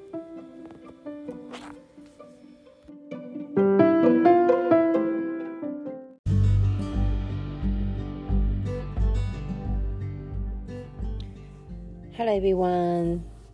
Thank you so much for listening my podcast and welcome to Be Free and Fly. Hi everybody. Are you flying high today?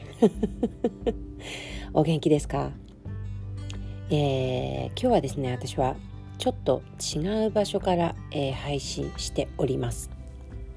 いつもはですね、フロリダというね、アメリカ・フロリダ州というところからなんですけれども今日はアメリカのテキサステキサス州の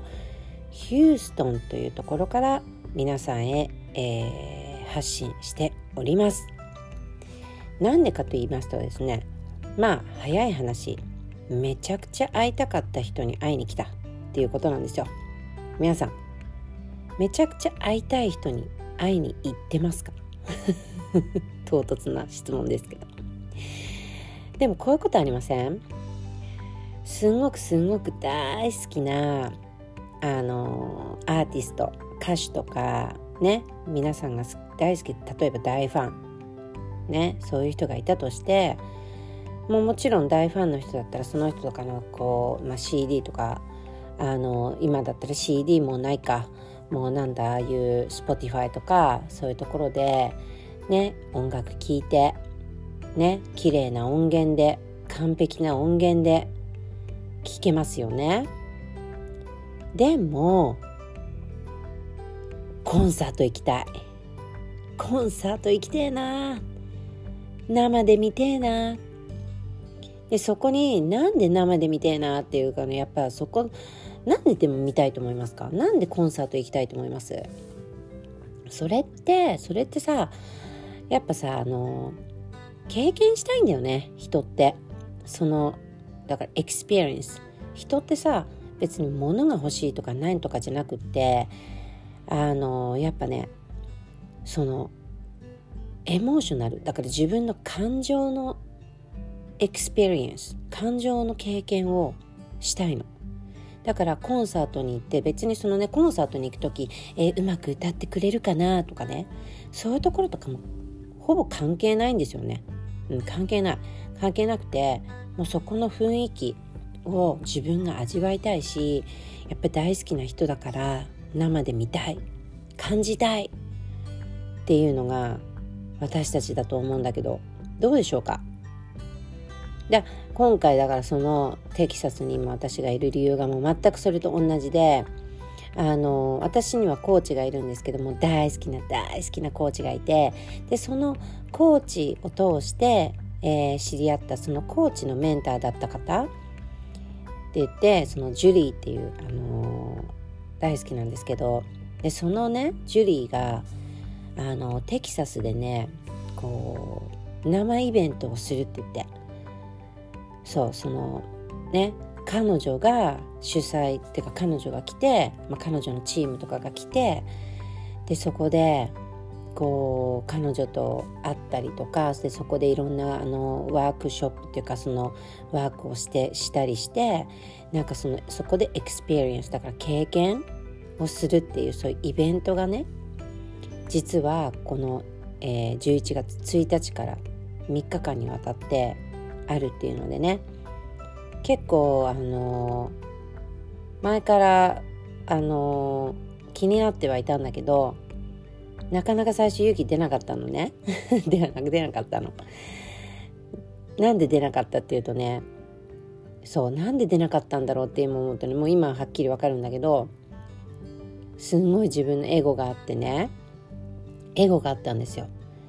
なんか私はアメリカに結構もう10年以上とか住んでるんですけどいまだになんか自分の英語に自信がなくってとかあとはその日本人っていうのでなんかこうどっかでこうプレイングスモールみたいな自分がどっかで本当にしてきた自分がねずっといたんですよ。どっかでなんかこう怖いみたいな。英語怖いみたいなね。うん。だからもうなんか英語でなんかこう受け取る電話とかも大未だに大嫌いなんですよ正直言って。そう。正直言ってそこまだ乗り越えられないとこなんだけど。かなりカミングアウトですけどね今もサレンダーみたいな。だけど自分のエゴでそういう風になんか思われるのまあまあなんかかっこ悪いなとかね。そういうのとかも自分であったりして皆さんなんかそういうのありません？正直。今別にあの皆さんこれ聞いてる人別に人に言わなくてもいいけど自分の中で何かそういうことあると思うんですよ。何かしら。何かしら自分のそういうリミテーションというかなんかどっかエゴみたいな部分とか。うん。そうそうそう。ね。えだけどそっちよりもなんか本当にそのジュリーに会いたいっていう気持ちの方が多く大きくってだから決断したんですよね。なんかそのコーチにもねなんかどっかで渋っちゃってるんですよっていうふうに相談してね。でそこでまたコーチングしてもらってね。だからほじゃあ和江さんとか言ってね。本当に英語が和江さんがペラペラになったとしてもそれって関係あると思いますか？みたいなコーチングをされた時にあの関係ないなと思ったんですよね。結局はその人の中身だし人の心だしそこで人ってつながっていくし別に英語が話せようが話せまいが関係ねえよってその時なんか本当に思ったんですよ。うん、まあだけど、まあ、まだまだ自分の中ではこうたまにそういうね声が出てきたりする葛藤はあるんだけどでまあ来たわけですよ。それでね今日はまああのスペシャルイベントみたいな感じでだから本番は明日から明日明日の朝11月の2日からの朝からまあイベント本イベントみたいなねメインイベントがあるからすごく楽しみなんですけどでね今日ねそのこのイベントにね来る間に私の受講生さんにもこれはシェアさせていただいたんだけどこれはもうぜひともリスナーさんの方とか皆さん聞いてる方にねあのなんか知らせたいと思ってねっていうエピソードなんですよ。皆さんはあの何かこう目に見えないもの私の中ではソースって言うんですけどソースってよくね英語で言うんだけど目に見えないものって信じます？例えば神様だとか universe だとかネイチャーだとかねブッダだとか自分の本当に信じるものってあると思うんだけど、まあ、中にはない人もいるかなそのロジックロジックしてる人っていうのは多分そういうところは信じないけどでも大体私のこういうポッドキャストとか私のえっとインスタグラムのフォロワーさんとかはそういうの結構スピリチュアルの人が多いと思うんですよね。うん、スピリチュアルって聞くとなんか宗教とかねなんかうームムムみたいな感じだけど全然違くって。スピリチュアルっていうのはだからそういう目に見えないパワーっていうのをどこかで自分が信じてるっていう。そういうところ？だからマインドセットとかも目に見えないし目に見えないですよね。だから、まあ、まあ、ある意味そういうのもスピリチュアルなんですよ。要は。ね。で私はすごくそれあの100%信じてる人で 100%以上信じてる人なんですね。うん、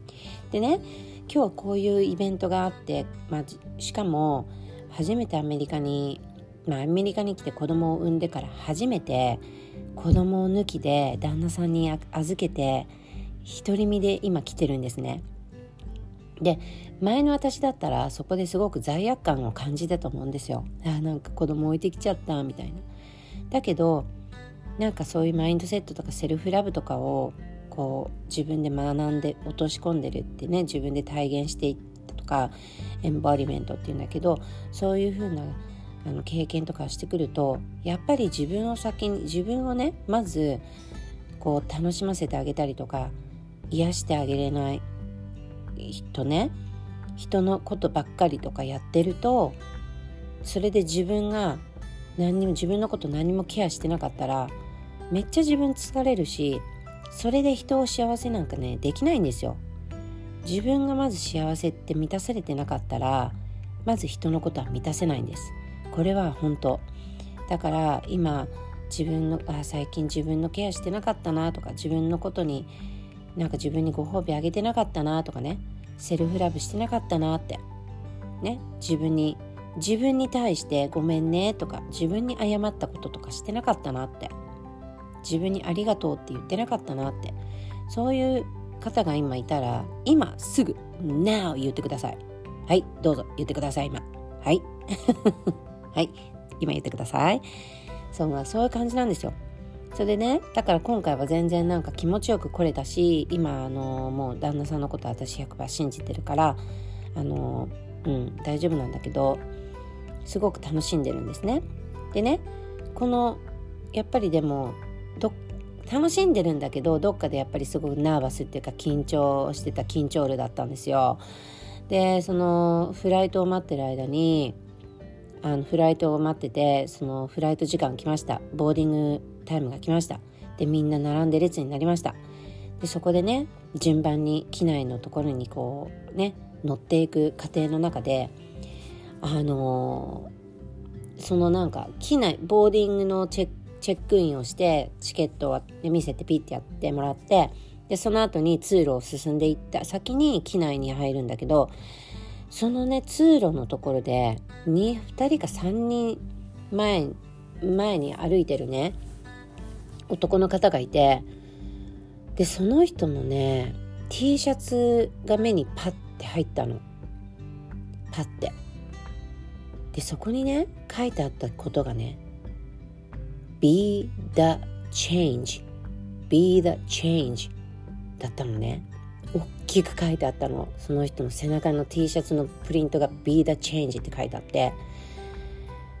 皆さんどう思いますか？別になんか多分意識とかねしてないとかなんかこういうインナーやっぱインナーウォークをしてるからこそそういうところのメッセージとかを受け取れるんだよねだからこれは私は今回すごいメッセージだと思ってもうこれはもうまさにユニバースとか神様からにあのメッセージだったの。でねもうあのやっぱりどっかでナーバスになってたしどこでかでこう自分のこうあのパラダイムっていうかエゴがすっごい出てきそうになってね。いやなんか怖いっていうその恐れフィアだよね。それがねこう出てきそうになるんですよやっぱり。だからその Be the change っていう意味ってもう変わんなさいとかあなたが変化を生,、ま、生みなさいとかね。そういう意味なんですよ Be the change って。そう。変わるあなたが変わっていく元にも元になれみたいな変われみたいなそういう強いメッセージなんだけどまさにあのもう言われてるような感じだったのね。うわーと思って超メッセージと思って受け取ってでねその後に飛行機に乗ったの。飛行機に乗って座ってでなんかあのその中のそのフライトアテンダントの方とかが来てジュースとかねあの注文取るじゃないですか。でそこであのお菓子とかも配る時にお菓子とナプキンを渡されるんですよ。渡されてでパッてそのナプキンをこうナプキンをこうまあ普通にこう手に取ってねそこに目をやったらね普通普段なだからここで意識してない人は何にもそのナプキンの文字とかには意識いかないの。いかないんですよ。絶対いかないの。そうただもうあの汚れた手とか口を拭くだけなの。ね。なんだけど私はねそこでね字その文字がねめっちゃもう何て言うのかなナプキンをもらった時にその文字だけのところがもうブワーってこうなんつうの鮮明に見えるみたいな感じで目にブワーンって入ってきたの。でそこに書いてあったのが「wanna」例えば「I wanna go」とか「I wanna do」とかってその「wanna」ってありますよね。そのねその wanna っていうワードねだから wanna use in place of want to when choosing a perfect destination wanna get away っていう文字が書いてあったのえちょっと待ってってだこの意味ってねその完璧なねそのディスティネーションも完璧な目的地をあなたが選ぶ時ねそ選びたいその場所がね選びたい場所をあなたが The Perfect Destiny をあなたが選ぶ時それがそのねその行きたい場所がそういう時なのみたいな書いてあったの。うわすでそんでねその後の「ワナゲラウェイ」ってだからこのね本当のナプキンの意味っていうのはどっか行きたいっていう意味の「ワナゲラウェイ」っていう意味なんだけど本当の直訳をすると「ワナゲラウェイ」って逃げたいっていう感じのニュアンスなんですよ。ワナゲラウェイみたいな逃げる？逃げたいみたいな意味なのね。だからもうねここで私もすっげえメッセージでねと思ってあ完璧なその目的地にを自分が選んでいる。その place of want to use in place of want to 行きたい場所っていう意味でだからでもそこにあれには逃げたい？あなたは逃げる？みたいなね。もうそれも超メッセージで。もうなんかこれがナプキンに書いてあるとかってすごくないです？なんかこれは多分しあのスピリチュアルとか信じてる人だったら分かってくれると思うんだよね。聞いてる今聞聞いていただいてるリスナーさん。だけど私はこのね「ワナゲラウェイ」の後のにね見えない文字が見えてきて「or wanna face it」だから「wanna get away」or wanna face it どっちね、あなたの完璧な、ね、完璧なディスティネーション、目的にあなたが選ぶとき、in place of want to when choosing a perfect destination, wanna get away or wanna face it っていうふうに見えたの。もうね、本当に今回このあのイベントに来るにつれていろんな気持ちが格闘したし本当に最後ギリギリまで迷ってたしもういいかな行かなくてもって思った時もあってもう本当にやめようかなって思った時もあったの。でもそれはなんか焦って焦ってこのイベントにこうそういう気持ちでそういうマインドで選んでも全然やっぱダメなんですよね。その焦ってる気持ちから選んでったらやっぱりそれって違うんだよね。だから本当に自分が行きたいってネクストレベルに行きたい。I wanna go でそういう自分が本当にも心からってなってなった時にだから私は今回それがその気持ちの方が強かったからディシジョン決断したんですよ。さあそのね来る間にこの2つのメッセージ Be the change っていうメッセージと今回のねこのメナプキンに書いてあったメッセージがねブワーって飛び込んできてそう。もう本当になんかでもいやマジで来てよかったなと思うんですよ。だから皆さんもなんかあのー、やっぱ人ってね何を求めてるかって言ったらそういうものとか高級車とかバッグとか物とかじゃないんですよ。物。わかります？物。求めてるものっていうのは目に見えないそのあなたの本当の感情っていうレベルのその本当経験なんですよね。経験。それが人が本当に求めてることだしだから例えば今今ねビジネスやってる方もきっとそこがそうだそこを experience したいと思うんですよ。受講生さんだってそうだと思うの。皆さん例えばね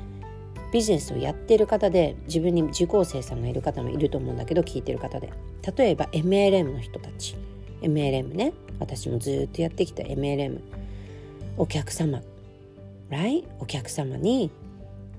どういうものを提供していきたいか。製品だけじゃないんですよ。だから物理的には製品をお客様に提供して売ってるけどそれだけじゃないですよね。やっぱりそのお客様のその感情のその経験 emotional experience っていうのを体験してほしい。それの先に解決してほしい。その今の悩みを解決していくっていうのがそあなたがそのあなたが商品として提供しているものですよね。うん、そこにはあなた自身が商品じゃなきゃいけないよっていう話は、まあ、前回のね、あのーエピソードでちょっと言いましたけれども是非まだ聞いてない方は、えー、10年間のねその本社の MLM の本社のトレーナーとして、えー、大活躍されてきた、え、上立光さんとの、あの、インタビューのね、あのエピソードだったので是非是非まだ聞いてない方は聞いてください。はい。そう。だからそこに行くんですよね。やっぱり人生の目的って何だろうって。そういうところってやっぱりその本当に emotional experience だなと思います。うん。あの本当ね。だからなんか本当もう just remember って感じなんだけどもうそういう配信皆さんねもう本当勇気を持って本当にあのショーアップしてそういうことを伝えていっているあなたは本当に勇敢です。あの今日のインスタでもちょっとライブで熱を込めて言っちゃったけど、うん、でもなんかね本当に私もなんかこう楽しむことっていうのを最近本当忘れてた？忘れてたんですよなんかガチガチガチガチした感じの自分になってて。そう。だからなんかね結構自分のそういう本質が出てこないとね体にも出ますよね。なんかすんげえ唇になんかこうコールドソーっていうかこうなんかヘルペスみたいなのができちゃったりとかね。なんか自分変にこう自分に出し切れてない部自分がいるとストレスになってそういうのが体に現れてくるんですよねストレスって。すごいな体と思う。うん。だからなんかやっぱ意識して体で、ね、何か自分のこうキューって胸がなるなるようなこととか胸の中がもうなんかか熱くなるような感じって皆さん絶対に味わってるはずなんだけどだからそれが本当のなんか答えなんですよね。うん、だからやりたいと思ったことはねやった方がいいですよ本当うん。本当にやった方がいい。だからあの私も今自分のプログラムっていうのをねあの前は結構躊躇してねしてなんかこうセリング販売っていうところで躊躇してたけどもう今全然ですね。もう本当にみあの私の受講生さんとかのトランスフォーメーションとかを見たりするともうもう本当に確信してるし私自身がこのプログラムの内容っていうのをコーチから伝授されてきて学んできたものだからそれを自分の体で落とし込んでだからもう本当にもう何て言うのかな。うん。なんかいや本当やった方がいいですよっていう。変わりたいならねって。変わりたいなら。自分のその人生っていうかその人生の目的とか自分のその感情の experience っていうのを本当に真のところから味わいたいならって思う、うん、私は自信を持って自分のそのプログラムっていうのをあのセリングできる、うん、セリングって聞いてみんなだからここでもセリングって聞いてね。この前私のコーチがあのライブしててセリングっていうふうに売るっていう言葉聞いて皆さんどういうふうな体に反応が起きますか？みたいな。今皆さん聞いてるリスナーさんね聞いてる今のあなた売るとかセールスとか聞いてどんな感情が湧きます？どんな体に反応が出ます？なんかお腹の辺がキューンってなったりとかそわそわしたりとかざわざわしたりとかしません？何にも別に感じなかったらそれはそれでいいんだけどでも何かしら自分でそういうこう反応っていうのがあるんですよ。だから何にどこに反応してるんだろうっていうのをやっぱ知る。そこに意識を向けるっていうのがすっごく大変あ大切だなと思います。はい。なので、えー、私のねプログラムっていうのももう常にオープンしてます。常に。だから本当に自分の人生っていうのを濃く深く変えて自分の心の在り方もそのパラダイムっていうのも書き換えて本当に今まで見たことのない人生っていうのを味わいたい、うん、味わいたい。そして自分を満たしたい人。その先に自分の例えばビジネスをやってる人だったら成功が待ってるんですよ。まず自分を満たさないこと自分が満たされなかったらね。あれだしやっぱりその勇敢になれなかったらっていうところもやっぱりあると思う。うん、やっぱりすごくね勇気って大切だなと思います。今日の私もこのイベントに来て勇気を出して前だったら絶対に輪の中に入っていけなかったけど今回は勇気を出してみんな英語で喋ってる人たちの輪の中にポンって行って「えいや!」って言って「Hello ladies」って言って「Nice to meet you」って自分から言ったらすっげえウェルカムだったんですよ。だからパラパラダイムを壊すっていうのはこういうことなんです結局アクションを起こさなければでもただアクションを起こすんじゃなくてそこにはその古い自分を古い自分として登場するんじゃなくてショーアップするんじゃなくて新しい自分こうもう成功してる自分だったらなりたい自分だったらなりたい自分にもうなってる自分だったらっていうそこから入んないといけないんですよ。そこから入んないと意味がない。意味がなくてただのドゥドゥドゥ行動行動になっちゃって何にも感じない。その前に多分行動ができないと思う。行動ができないままの自分だと思う。うん。だから結局そのビーイングのところが慣れてないと行動に移っていかないしその行動を移す行動になるにはあなたの熱いパッション人生の目的熱いパッションがないと行動にはやっぱり映らないんだよね。うん、というね今日の今回のなんかそのまあ私の場合の今回のエピソードは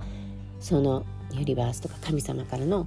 2つのメッセージをここのフロリダからテキサスに来る間に受け取りましたっていう話です。だから明日も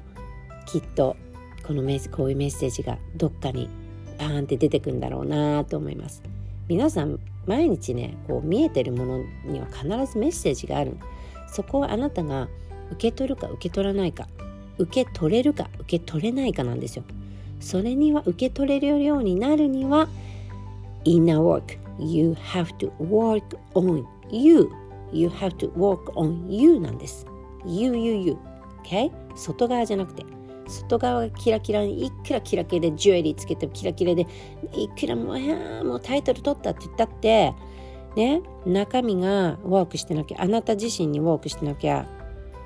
メッセージっていうのは受け取れません。バッサリ。ということで今回こういうバッサリなこういう切り方でね終わりたいと思います。はい。今回も私の、えー、エピソード聞いていただいてありがとうございました。See you next time. Bye.